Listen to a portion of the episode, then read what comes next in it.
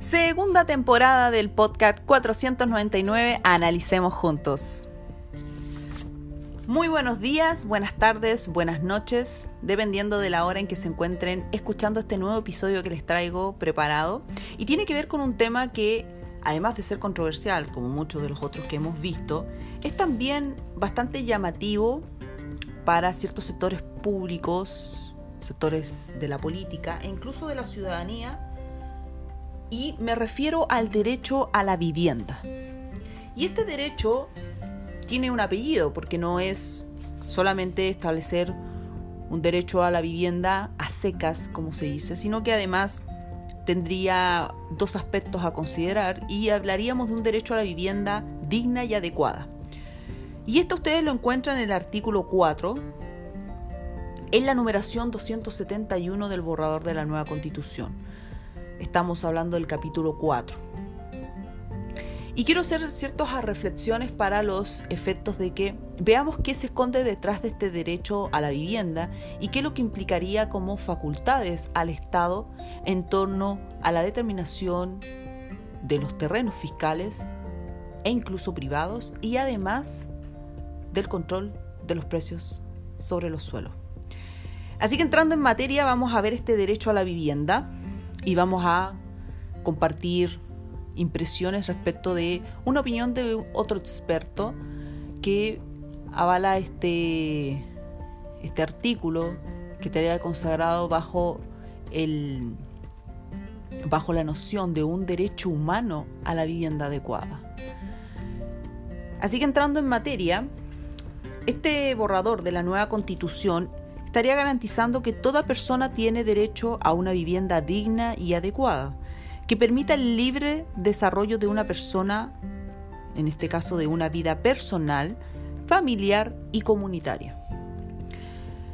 Y el Estado deberá tomar todas las medidas necesarias para asegurar el goce universal, otro derecho universal que podemos ver plasmado aquí, y oportuno de este derecho, contemplando a lo menos qué es lo que contemplaría este derecho y por lo tanto qué tendría que hacer el Estado para garantizar el goce de este derecho.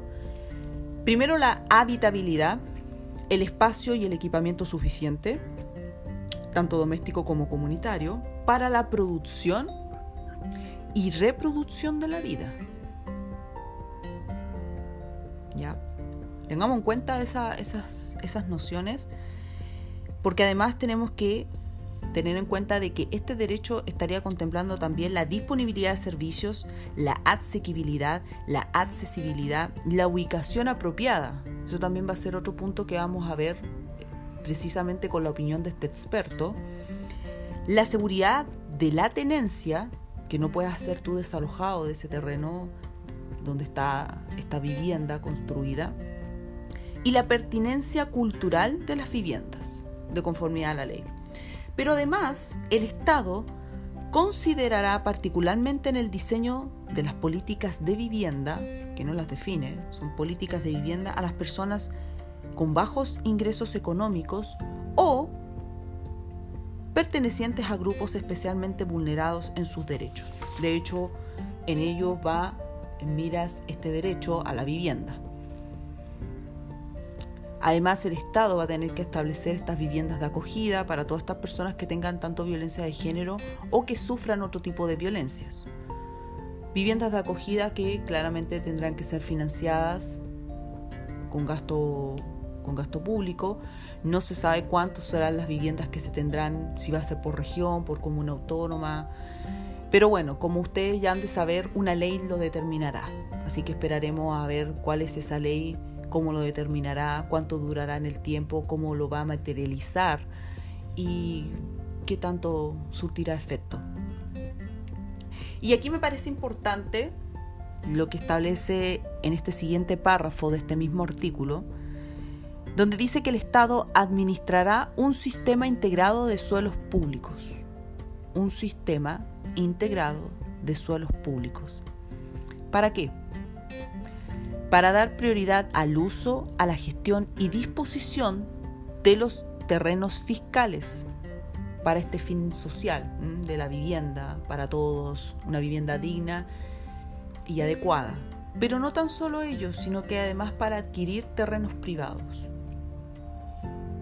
Ahora, me surge la duda, y se los dejo planteado, es que este sería otro de los puntos por los cuales podría haber una posible expropiación. Expropiación que ustedes han de saber que hablamos cuando vimos el derecho a la propiedad y vimos que iba a ser en base no al daño patrimonial efectivamente causado, sino que por un justo precio. Justo precio que claramente que lo determina será el Estado. Y me surge la, la duda si este sería otro caso frente a una persona que tiene un terreno o alguna empresa privada que, por lo tanto, como va a estar puesta en marcha este sistema integral, integrado de suelos públicos, podría ser eventualmente un caso de expropiación. Pero además, y prosigo con la lectura de este artículo, el Estado garantizará la disponibilidad del suelo necesario para la provisión de vivienda digna y adecuada. ¿Y qué es lo que va a hacer para eso? Va a establecer mecanismos que impidan el llamado especulación en materia de suelo y vivienda, que vayan desmedro del interés público. Para quienes no sepan y no tengan noción de qué es lo que es la especulación en materia de suelo, la especulación es una forma mm, de conseguir un beneficio económico de algo que se adquiere o que se mantiene en propiedad con el objeto de obtener un beneficio. Por ejemplo, alguien que compra un suelo lo hace únicamente porque hay una demanda importante en torno a ciertos terrenos o lo mismo en caso de viviendas, no porque efectivamente quiere una vivienda o quiere comprar un terreno porque le interesa el terreno en sí como cosa, como bien inmueble, sino que estaría haciéndolo para obtener un beneficio, porque hay una alta demanda. Y por lo tanto ahí es visto como una especulación. Ahí la persona especula. Entonces, para evitar todo eso, lo que va a hacer el Estado, en base a este sistema integrado de suelos públicos, va a establecer limitaciones que van a impedir la especulación. Estamos hablando de que los particulares o incluso empresas privadas, constructoras, inmobiliarias, no van a poder, por ejemplo, presentar un proyecto y poder construir ciertos edificios porque si miran en, contra del interés público o este interés social para la construcción de viviendas que quiere establecer el Estado, no se van a poder llevar a cabo esos proyectos. Ya contrario su si hay una compra de estos terrenos, esto puede ser una forma en que el Estado los va a adquirir. Como ya dijimos ya en el capítulo, en la parte anterior de la lectura de este, de este artículo. Y parece ser que la especulación es, tiene un, un concepto denostativo que uno puede ver en la lectura de este, de este artículo. Y claramente lo voy a relacionar con la columna de opinión del experto, ustedes lo pueden encontrar en internet, y este se llama El derecho a la vivienda en una nueva constitución, así se llama. Y la opinión del experto es de Diego Gil, que es un profesor asistente de la Escuela de Gobierno de la Pontificia Universidad Católica de Chile. Voy a destacar varios aspectos que me parecen importantes de, de su gran análisis, con el objetivo de que podamos generar la reflexión y ver a dónde apunta, en definitiva, este derecho a la vivienda digna y adecuada y qué implica el que el Estado establezca este sistema integrado de suelos públicos, controlando no tan solo las propiedades en virtud de la cual van a poder ser objeto de por parte de algún privado, sino además de controlar los precios de los suelos. Dicho eso, este experto Señala que la Constitución del 80 incorporó algunos principios relacionados a las reformas neoliberales de la dictadura que en democracia han obstaculizado algunas importantes reformas. Las reformas son las que le voy a indicar a su juicio que considera de que no se hicieron, sin embargo, la mayor parte de su, de su análisis reconoce los importantes avances que se hicieron, incluso antes del retorno a la democracia. Pero son esas contradicciones, esos juegos de palabra que entran varios de estos expertos, que son académicos, y que resulta ser bastante dudoso que enseñen este tipo de cosas en las universidades, generando y llamando a confusión y sobre todo sobre aspectos económicos cuando en la práctica no funcionan así.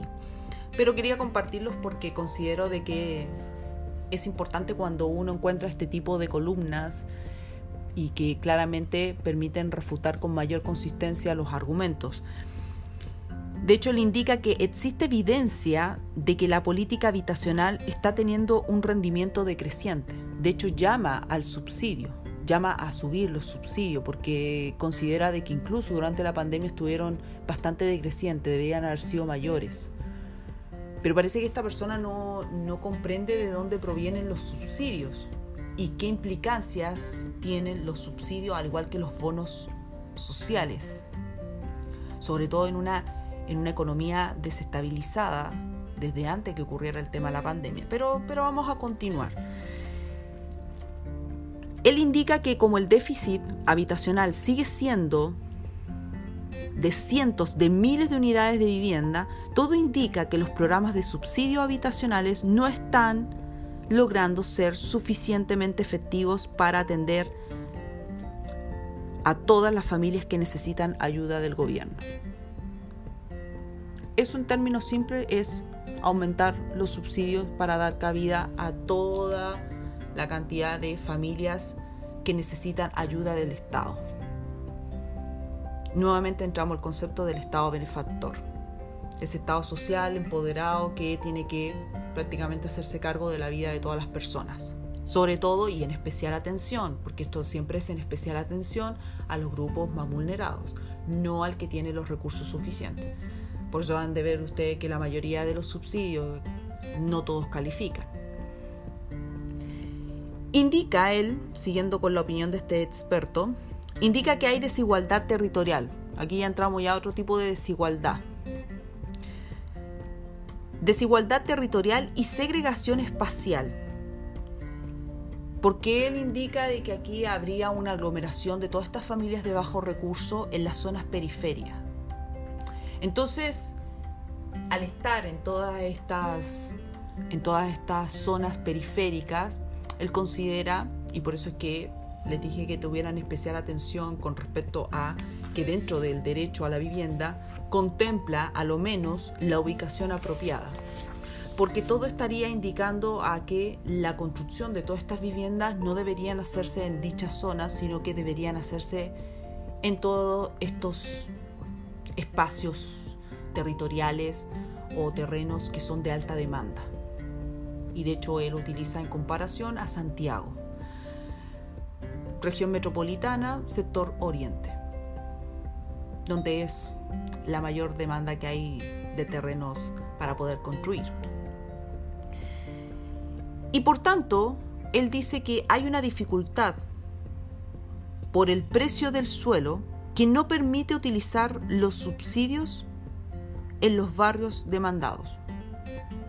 Y de hecho, esto, es una cadena. Cuando se está estableciendo este, esta iniciativa de el derecho a la vivienda, va de la mano con controlar y regular el precio del suelo para permitir que la construcción de las viviendas no se hagan, como él indica, en las zonas de la periferia, zonas alejadas, donde incluso no tienen acceso a los servicios públicos. Por eso que el el derecho contempla tantos aspectos, sino que se hagan en sectores que son de más alta demanda.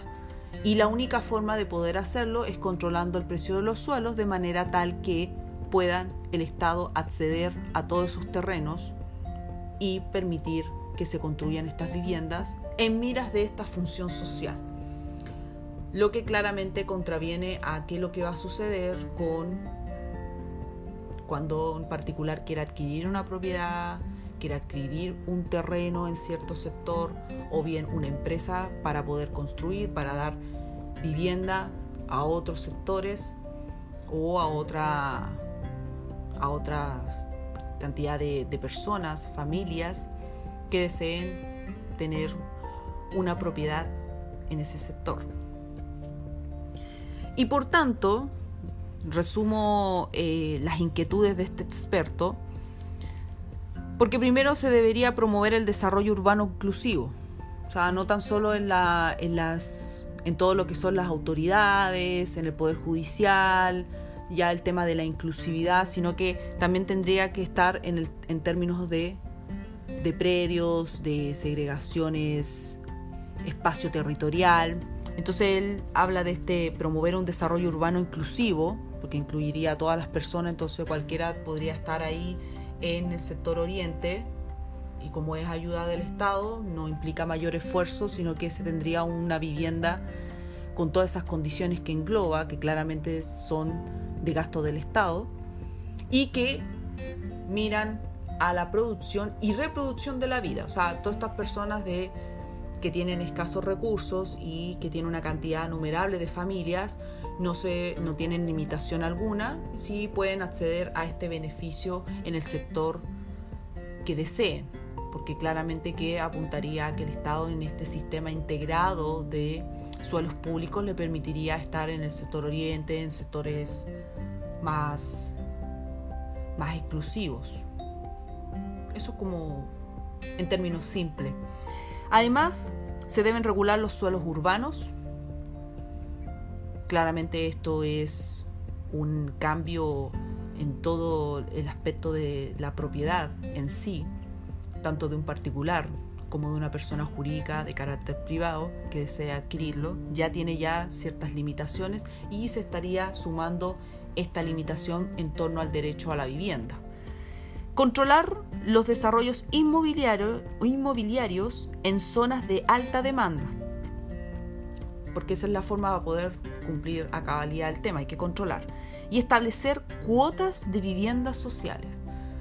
Porque claramente que el controlar eh, todos estos desarrollos inmobiliarios y por lo tanto no van a poder construirse en ciertos sectores, eh, eso va a ser un impedimento para las inmobiliarias, van a reducirse y hay que darle cabida a todas estas viviendas sociales en todos los sectores adecuado balance con la propiedad privada. Me pareció interesante, no lo explicó de qué forma, porque usan muchas palabras bellas eh, con el balance, la armonía, el consenso, los mecanismos, todas esas palabras que finalmente no dicen nada, porque aquí no me desarrolló eh, cómo va a ser posible el balance adecuado con la propiedad privada cuando ya tenemos otro derecho que es el de los terrenos, territorios, tierras y recursos por parte de los pueblos indígenas. Entonces esto sería otra limitación más para la propiedad, para las personas que ya tienen territorios, terrenos, eh, porque si corresponden a cuotas, como él dice, cuotas de viviendas sociales, podríamos hablar de una expropiación. Podría ser posible. Y bueno, para poder ir concluyendo esta reflexión, de hecho, ustedes pueden ver la iniciativa que llevó a, este, a la consagración de este derecho a la vivienda. Esta iniciativa se presentó el primero de febrero del 2022 a la nueva presidenta de la convención constituyente. Y ellos se basan bueno, dentro de todos los aspectos de tratados internacionales que miran a todo esto como derecho humano, porque ya tendríamos otro derecho humano consagrado en varios de los tratados internacionales, también involucran mucho a la ONU, eh, y acá tendríamos dentro de ello una cierta reflexión que me pareció característica dentro de toda esa gama de, cosas, de ese surtido, que la ciudadanía tiene derecho a incidir en los distintos procesos que le involucren de la participación, consulta, especialmente en un tema tan relevante como es la vivienda. Tenemos que propender, y de hecho lo escrituran en esa iniciativa, a una función social de la propiedad. O sea, aquí no estamos hablando de resguardar la propiedad privada. Esto es una función social, esto es colectivizar la propiedad. Eso es, que no le cuenten, no le digan que esto va a ser en miras de que todos acá vivamos en armonía. Esto es colectivizar la propiedad privada.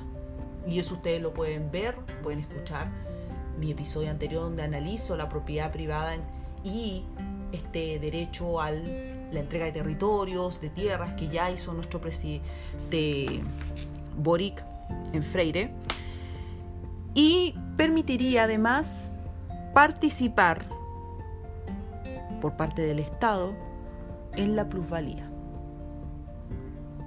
¿Y cómo lo va a hacer? A través del sistema integrado de suelos públicos, controlando los precios de los suelos, permitiendo qué se va a construir, dónde se va a construir. Eso es. ¿Qué van, qué va a construirse? ¿Quiénes van a construir? ¿Y dónde se va a construir? Esas son las tres preguntas que va a regular el Estado a través de este sistema integrado de suelos públicos. Y todo sobre la base de una estrategia nacional de vivienda. Eso es, estimados. Eso ustedes lo pueden leer en toda esa gama de frases que conforman esta iniciativa del derecho a la vivienda. Es eso, Ustedes pueden volver a revisar otras fuentes, a reflexionar, a compartir y a ver qué es lo que esconde detrás este derecho a la vivienda como derecho humano, porque no hay que olvidar eso, es un derecho humano digno y adecuado. Y todas esas cosas que comprende tienen una razón de ser para lo que sigue en el mismo artículo del borrador de la nueva constitución. Así que espero que le haya resultado provechoso. Compartan, difundan, síganme en Spotify, en Apple Podcasts, en Google Podcasts y en Twitter como arroba 499 analicemos. Muchas gracias y nos vemos en un próximo episodio. Chao, chao.